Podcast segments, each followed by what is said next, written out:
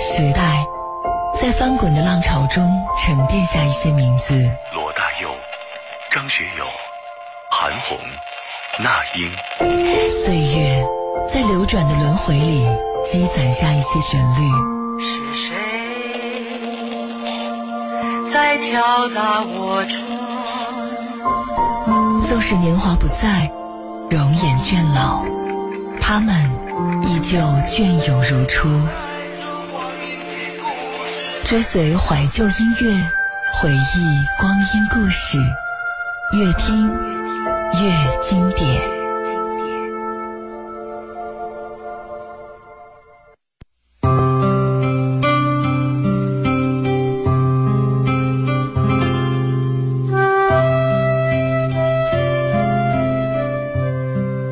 夜已深，还有什么人让你这样醒着数伤痕？这是林忆莲的那首《伤痕》。此刻收音机前的你，内心是否也有伤痕呢？我是悠然，愿用好故事和好音乐疗愈受伤的你。欢迎来到越听越经典。由董卿主持的《朗读者》，曾经有一期节目是这样开场的：在这个世界上，有多少种爱的表达？就有多少种礼物？父母无私的爱的养育，经历苦难之后的成长，不断的学习所积累下来的智慧，这都是最好的礼物。就像诺贝尔文学奖获得者切米沃什在诗歌《礼物》当中所写到的：“这是幸福的一天，我漫步在花园，对于这个世界，我已一无所求。”这是诗人馈赠给自己心灵的一份礼物。谈起礼物，你想到了什么呢？一些特殊的日子会收到礼物，觉得自己被惦记着，似乎就变得对这个世界比较重要起来。从别人手上接过去的时候，会忍不住好奇的猜测：美丽的包装下藏着的是什么？习惯性的摇一摇，听听是否会发出清脆的声音。有时会迫不及待的打开，看见想要已久的心爱之物，就像拥有了四叶草般的幸福。你一度十分珍视它们，可是有一天，它们失落在你的繁忙之外，静静躺在再也没有被开启过的抽屉里，而它，是不是也会默默的流泪呢？不管怎样，每当你想起这些别人为你精心挑选的礼物，总会心生美好，嘴角微翘，因为在当时看到它时，脑海里想到的是他。还有那曾经一起，不论相隔多远，即便容颜老去，都不会褪色斑驳的时光剪影。那是永远闪耀的你和我，即便是不会表达的朋友。自己也能从礼物当中读出那份心意来。你都收到过什么样特别的、感人的，甚至是无厘头的礼物呢？在今晚的节目当中，我想和你一起分享那些难忘的礼物。新浪微博当中搜索“越听越经典”，给我留言。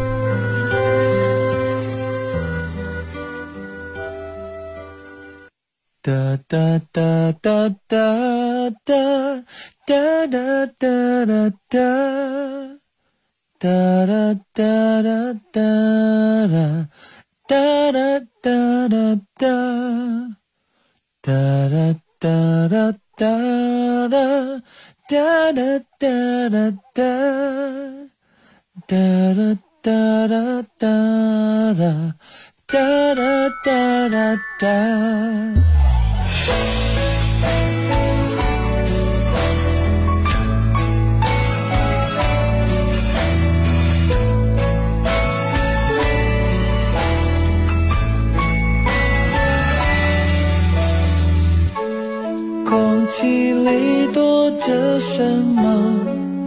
有点浪漫的心动。我偷偷看你，你也偷偷看我。世界上多了什么，好像变得很不同。站在你身边，这一切都好宽阔。我还在等着你，静静的爱我。只要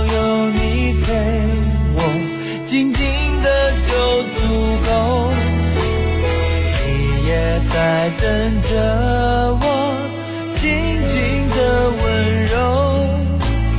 就这样手牵手，静静的看着天空。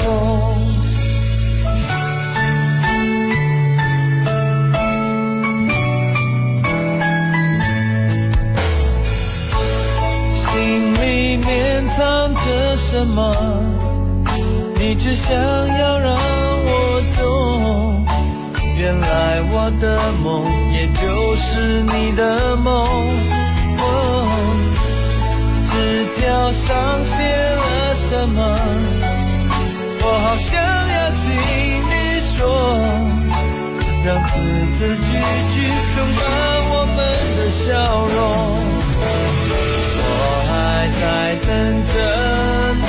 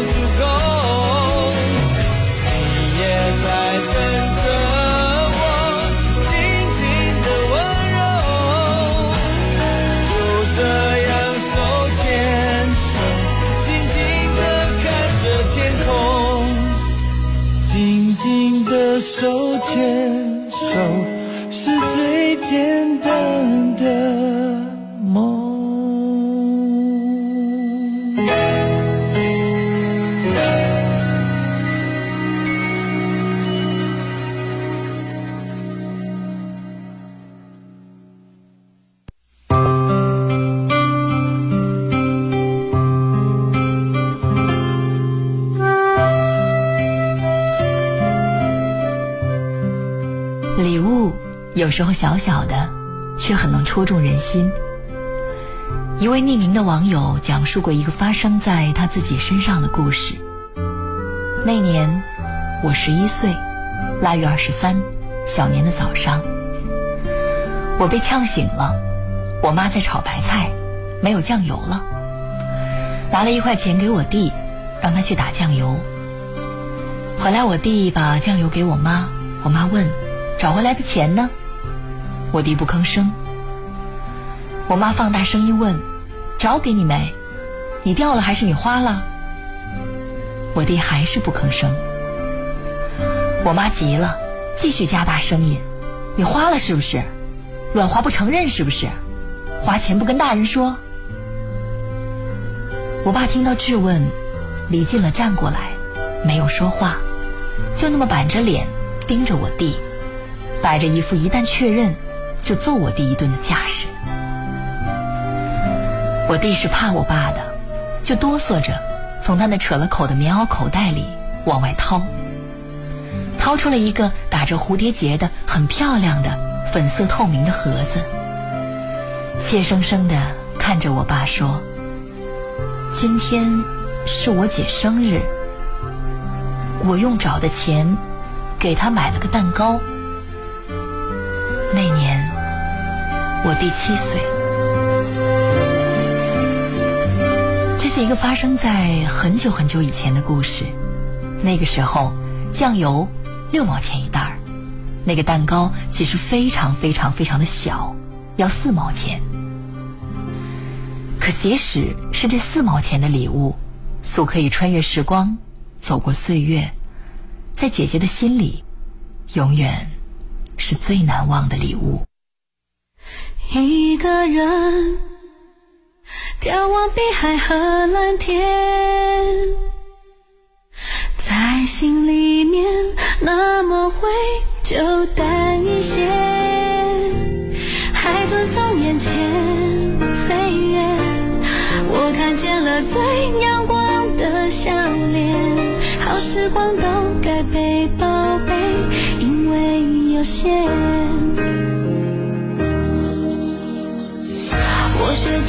是担心的太远，不计划太多，反而能勇敢冒险，丰富的过每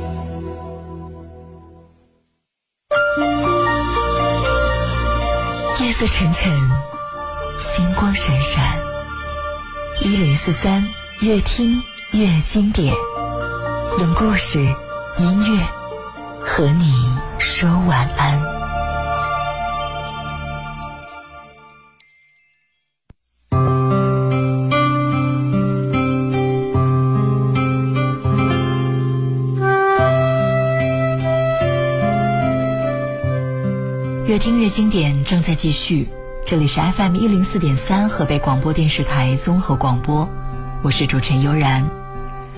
今晚的主题是礼物，让你想到了谁？想到了什么呢？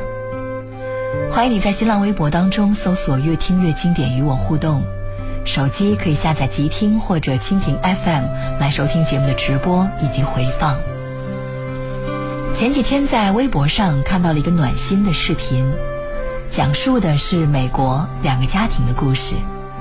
Colin 和 Keegan 的父亲因为脑癌过世，两个孩子和妈妈一起寄信给天上的爸爸，信件绑在氦气球上，从美国的密歇根州飞出。没想到两天后，气球降落在了彼得罗利亚州 Heather 后院。他看了信后很是感动，在征求两个孩子的母亲同意后，Heather 寄出了他们父亲选择的礼物。孩子们收到礼物后很是惊喜。缺少了父亲的童年一定是残酷的，但陌生人善意的举动、暖心的礼物，将是孩子们未来成长最大的动力。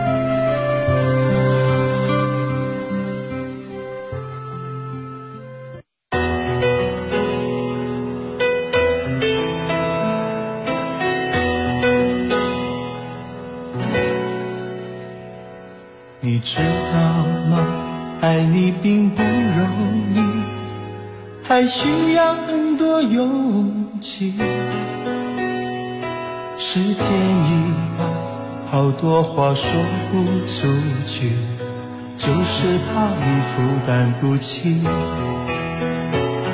你相信吗？这一生遇见你，是上辈子我欠你的。是天意吧，让我爱上你，才有让你离我而去。也许轮回里早已注定，今生就该我还给你。一颗心在风雨里飘来飘去，都是为你。一路上有就算是为了分离与我相遇。一路上有你，痛一点也愿意，就算这辈子注定要和你分离。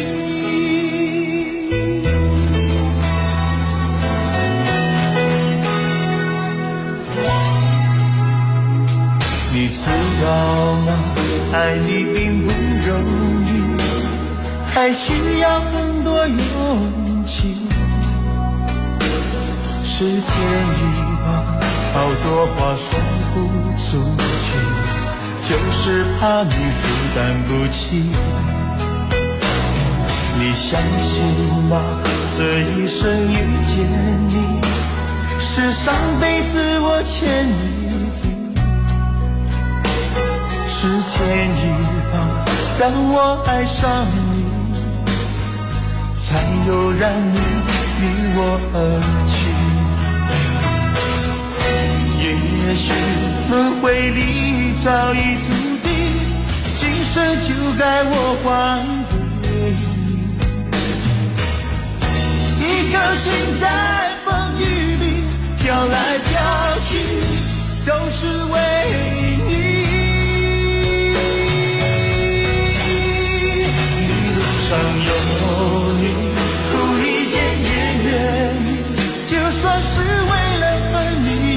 相遇。一路上有你，痛一点也愿意，就算这辈子注定要和你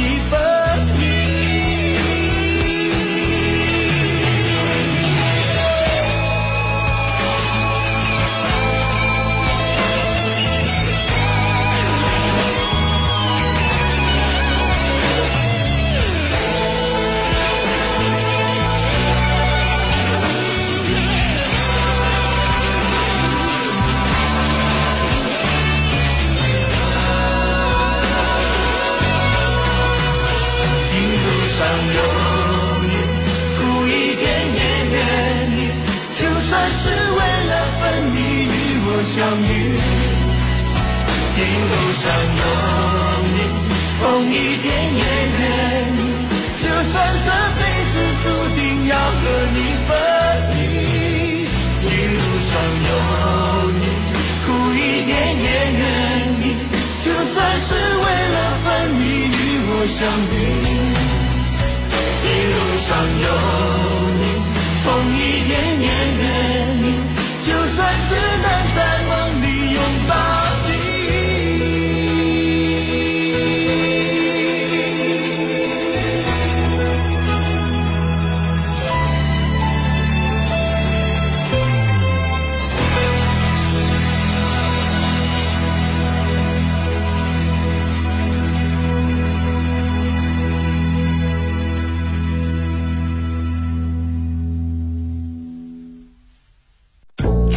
十一，婚庆行业商机看这里。由河北广播电视台主办的福乐药业二零一七河北第二届婚恋文化节即将开幕了。河北广播电视台六大电视频道和九大广播频率、新媒体两网三端两微矩阵整合联动，火力全开，共同打造河北地区最具影响力的一站式婚庆购物平台。婚车、婚房、婚纱、旅游、珠宝首饰、婚礼百货、婚礼策划、家居家电等行业展位火热招募中。十一月十一日至十三日，敲锣打鼓办三天，就在南二环石家庄塔坛国际商贸城。招商热线零三幺幺八九八零幺零四三零三幺幺八九八零幺零四三。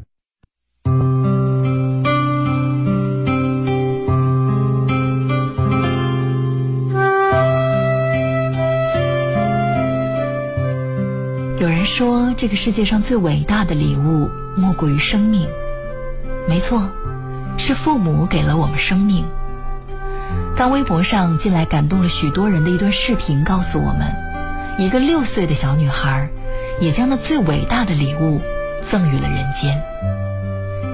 二零一四年，北京六岁的女孩丹丹脑部长了胶质瘤，位置特别的凶险。在前脑、后脑、丘脑、脑垂体的中心位置，几乎没有手术的机会。二零一五年初，丹丹病危住院。六岁的小丹丹得了一种恶性肿瘤——脑胶质瘤。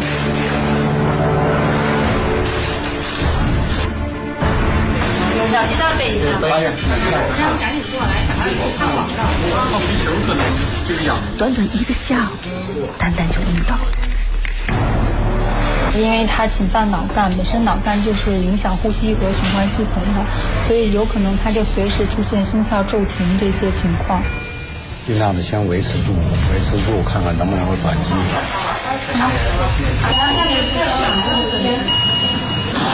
别觉得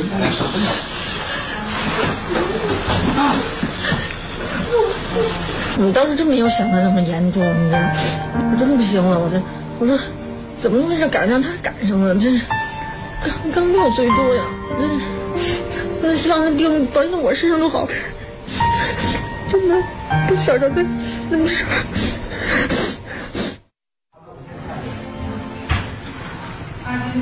四个小时的抢救之后，丹丹已经完全失去了自主呼吸，他生还的希望已经非常渺茫。也许丹丹的时间不多了。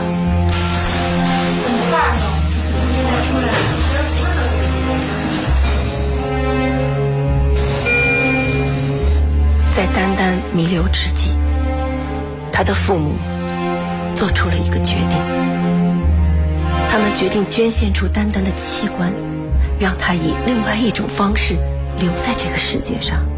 现在是二零一五年一月五号凌晨，这个是二零一五年度北京市的首例后面死亡后的器官捐献。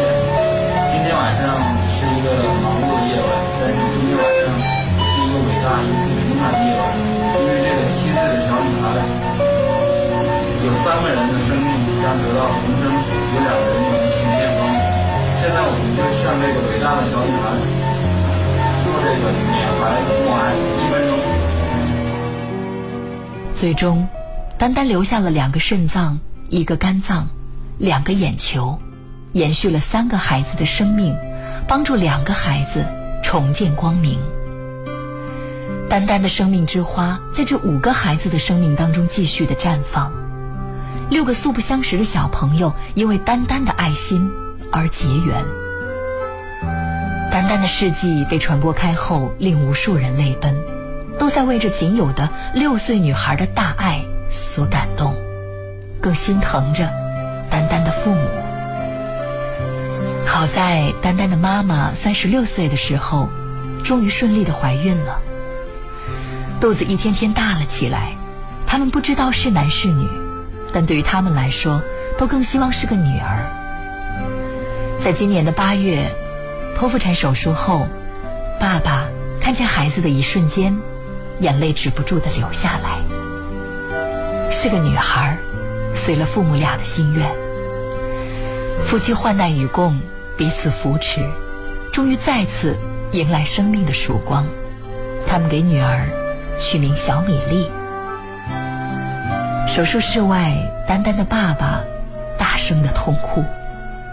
丹丹，你知道吗？你有妹妹了。夫妻俩看着新降临的小生命，都坚定地认为，妹妹是丹丹将她送来陪父母的。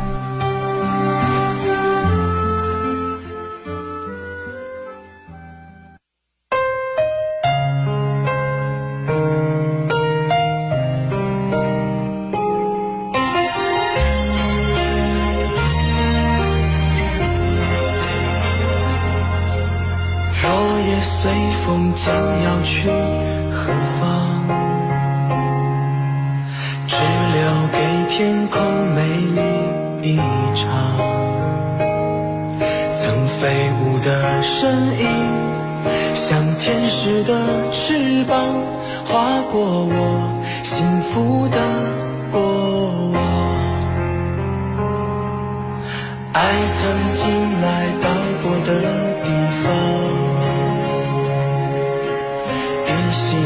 着昨天的芬芳，那熟悉的温暖，像天使的翅膀，划过我无边的思量。相信你还在这里，从不曾离去。我的爱像天使守护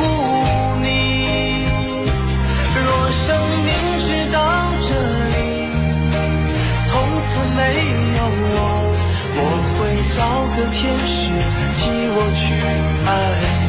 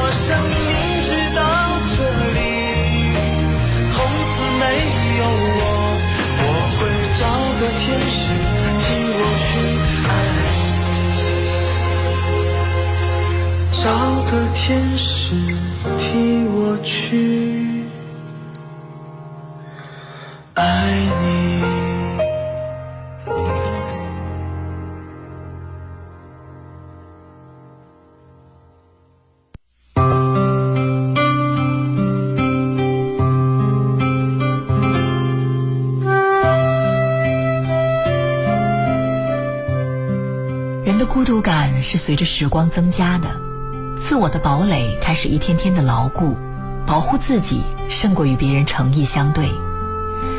与好友怄气冷战，固执的不肯用言语和解，还小孩子心性，故意用自己的热闹精彩显示朋友的孤寂。礼物在这里就充当了和事佬的角色，修复着友谊的裂缝。曾经叠了好几个晚上的爱心，装在一个大概有七八个盒子的套盒里，送给冷战中的朋友。在盒子上重重的用正楷写下几个字：“易碎品，小心轻放。”每个人的心都是一个易碎品，所以一定要小心的呵护。感情是能够让内心需求得到满足的强大来源。当时想要传达的，无非就是珍惜吧。让礼物代替语言，去纠正因为语言犯下的错误。在英语里面，present 既可以是礼物，也可以指现在、当下。人们总在寻寻觅觅有形的礼物，却往往忽略了自己早已拥有的礼物。无形的此时此刻，才是最珍贵的。此时此刻，你想起了谁呢？在这个初冬，你是否也略感忧郁呢？这里是正在继续的越听越经典，我是悠然，欢迎你在新浪微博当中搜索“越听越经典”，给我留言，说说那些难忘的礼物。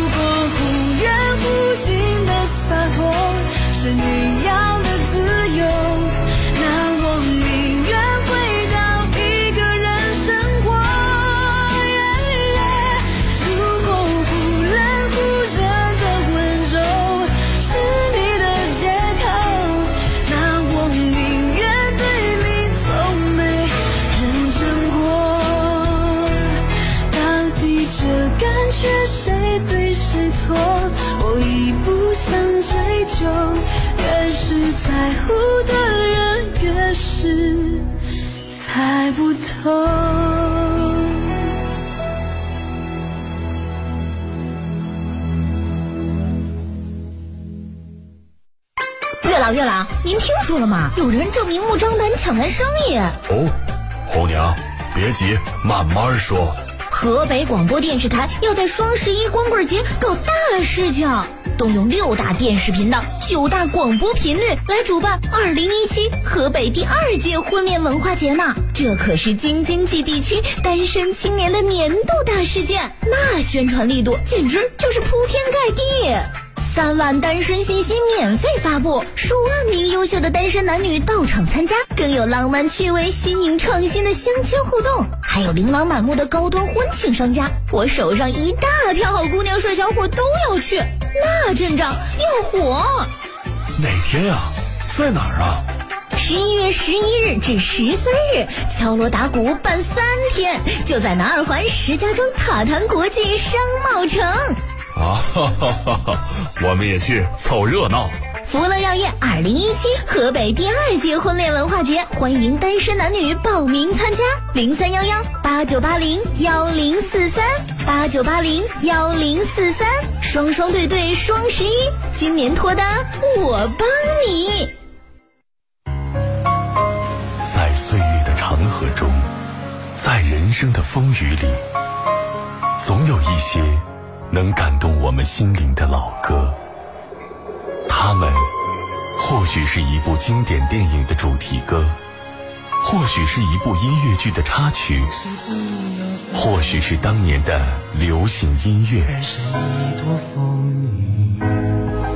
当那熟悉优美的旋律响起，我们心中的一片温情，一段记忆，也许就会被唤醒。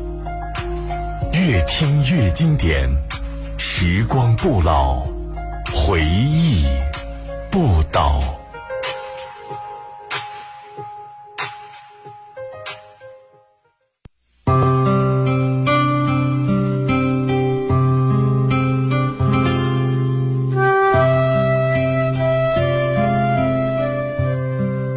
礼物不在于品牌和价格，最重要的还是在心意上。用心送你礼物的人，都是真正关心、在乎你的人，并且他们的关心都不是口头说说而已，而是付出实际行动，去让你开心。看过一个故事，来自知乎网友程程科，他说：“初恋是个很好的人，对我也非常好，但人年少的时候终究不懂爱，那个时候我没有任何的恋爱经验。”认为感情淡了就是不爱他了，不能拖着对方，于是提出分手。他一直挽留，我一直坚定的、残忍的拒绝他，也伤害了他。一段时间后，他约我出来见面，带来了一个盒子，里面装满了许多五颜六色的纸折玫瑰。他苦笑着说：“跟你在一起的时候，就已经在偷偷学。”折了，准备送给你当七夕的礼物，可是还没折够一盒子，我们就分开了。现在折满了，你收下吧，不要浪费我当初的心思。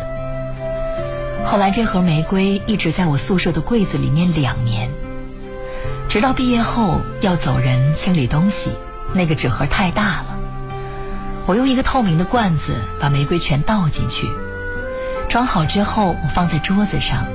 准备去收拾其他东西的时候，从窗台照进来的阳光刚好打在透明罐子上，特别的亮眼。我多看了几眼，看到有一只纸玫瑰的表面上有一些密密麻麻的斑点。我打开罐子，取出那只玫瑰，拆开成一张纸，里面满满是初恋的字迹。我想你不会看到我写下的这些东西吧？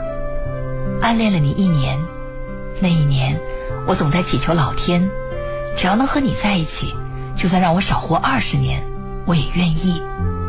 后来我们真的在一起了，你说你爱上我了，我总感觉自己在做梦，你想象不到我有多开心。我们在一起一年，这一年是我最幸福的日子。只是我当年许错了愿，我只祈求老天让我们在一起，却忘记加上“永远”这两个字，真的很难过。我们不能一起走到最后，但我希望你幸福，哪怕给你幸福的那个人不是我。我没告诉你，我终究看到了你写的这些，你也不会知道我看到后哭了多久。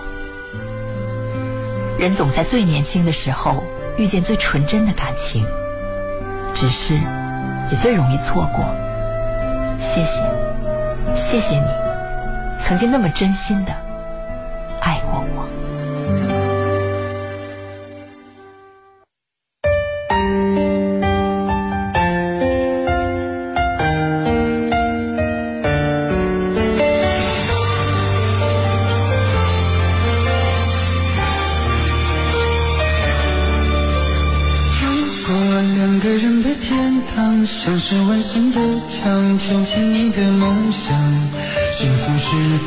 像是一扇天窗，候鸟失去了南方？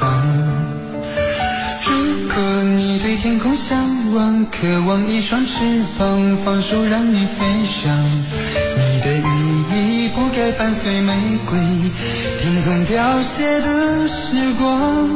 浪漫如果变成了牵绊，我愿为你选择回到孤单。缠绵如果变成了锁链，抛开诺言。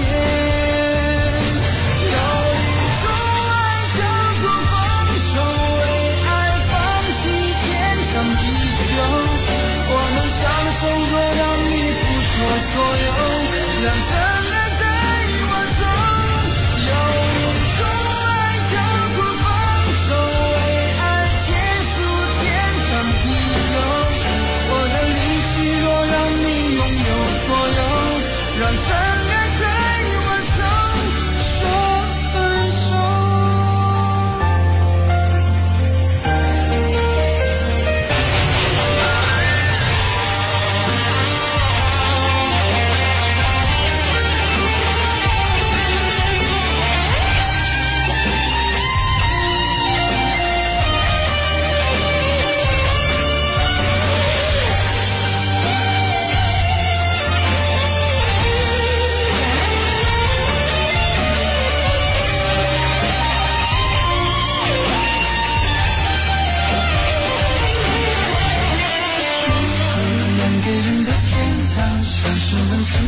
想，囚禁你的梦想。幸福是否像是一扇天窗，候鸟失去了南方？如果你对天空向往，渴望一双翅膀，放手让你飞翔。你的羽翼不该伴随玫瑰，听从凋谢的时光。浪漫如果变成了牵绊，我愿为你选择回到孤单。缠绵如果变成了锁链，抛开诺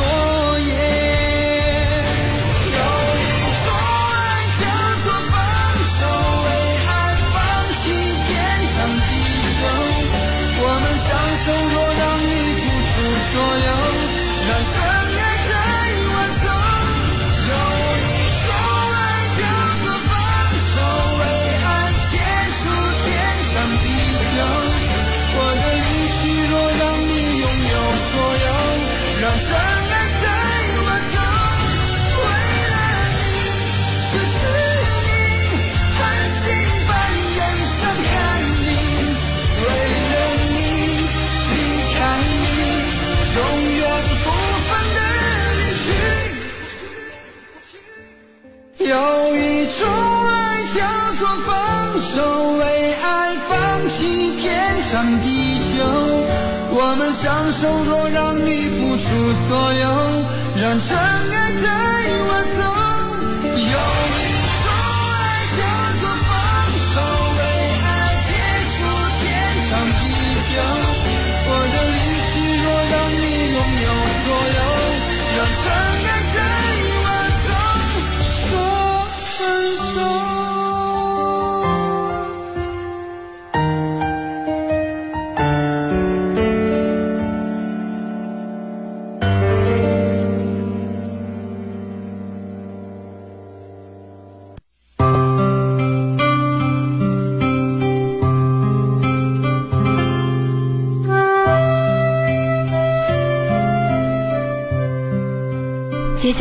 说一件七十年前一对男女之间戳心的礼物。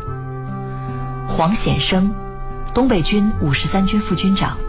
一九三一年九一八事变，黄显生组织警察与日寇血战，以东北义勇军缔造者之名闻名天下。黄显生虽然是抗日名将，但因为当时有通共嫌疑，从一九三八年起，长期被国民党关押。黄显生不仅仅是小说《红岩》里小萝卜头的老师，他以前上过北大文科补习班，因为参加五四被开除，后来进了东北陆军讲武堂。黄显生会武术，会俄语、日语和英语，还会一点医术，会一点篆刻。在长期监狱生涯中，一个被军统抓进来的女学生犯胃病，黄显生治好了她。这个姑娘。叫黄同光。这个偶然的事件后来让黄显生与黄同光产生了深深的感情。黄显生入狱前是有妻儿的，但是在遥遥无期的监狱生涯中，黄显生似乎也接受了黄同光。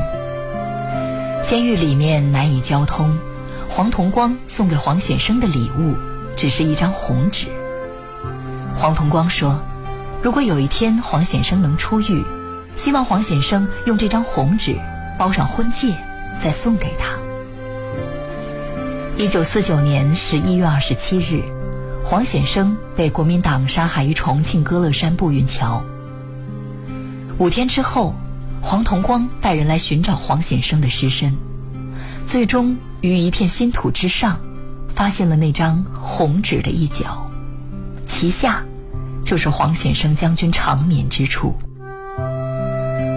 黄显生将军在十几年的监狱生活中，曾经自制过一枚印章，在印的侧面，黄将军还刻下了一行字：“其富士山头斩铁蹄，倭奴灭，践踏樱花归。”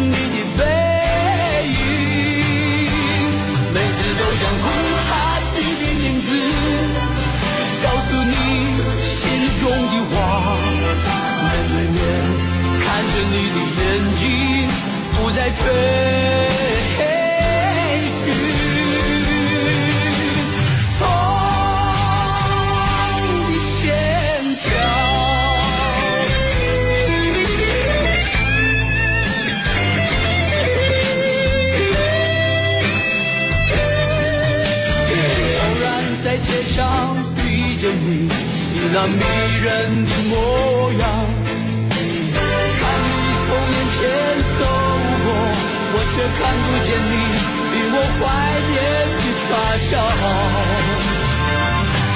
每次都想呼喊你的名字，告诉你心中的话。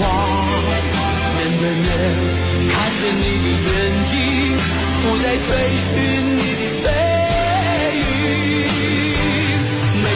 想呼喊你的名字，告诉你心中的话，面对面看着你的眼睛，不再追。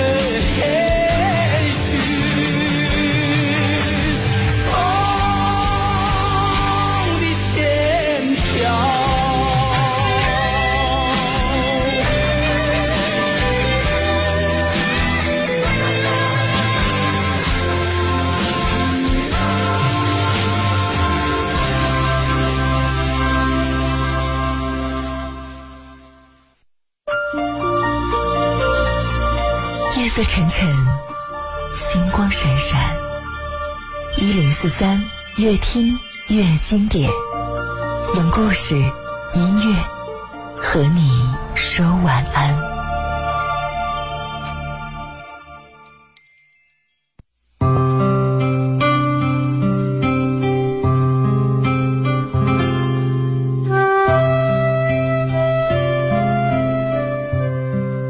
据传说，一个年轻的男子在漫游沙漠途中，看到一泉如水晶般清澈而可口的水，水的味道非常甜美。于是他灌满了他的皮水壶，这样就可以带一些回去，送给曾经是他老师的部落长老。经过四天的旅程，他把水呈现给老人，老人深饮一口，和蔼地笑了笑，并深切感激学生赠予他甜美的水。年轻人怀着愉快的心情回到了村庄。后来，老师让他的另外一个学生品尝水，学生吐了出来，说水太难喝了。